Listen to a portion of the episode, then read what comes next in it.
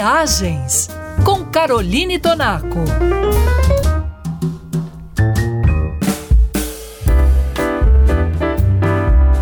Errar é humano mas persistir no erro pode ser burrice, incompetência e, em alguns casos, ganância. O ano começou turbulento para a Boeing, depois que, de novo, o fatídico Boeing 737 MAX voltou a assustar os passageiros a caminho dos aeroportos do mundo. Para quem já esqueceu, dois aviões Boeing 737 MAX caíram em 2018 e 2019, levando a vida de 346 pessoas. Depois dos acidentes, todos os 737 MAX ficaram em terra, enquanto sua fabricante apurava o que havia ocorrido. No início deste ano, outro incidente, felizmente sem vítimas, aconteceu com o 737 MAX 9, no caso, um equipamento da Alaska Airlines, cuja fuselagem se rompeu abrindo um buraco no avião que estava em pleno voo.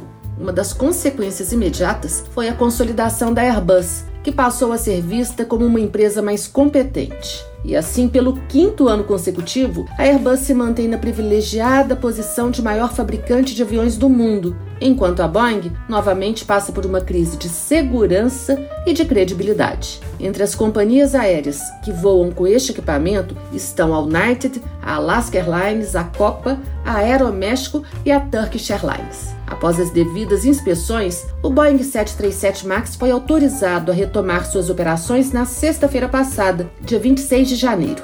E no primeiro voo após o incidente, operado pela Alaska Airlines, o vice-presidente da companhia, Constance von Mullen, fez questão de se sentar bem ao lado da porta para mostrar a sua total confiança na aeronave. E para saber das notícias do mundo da aviação, consulte o site travel3.com.br.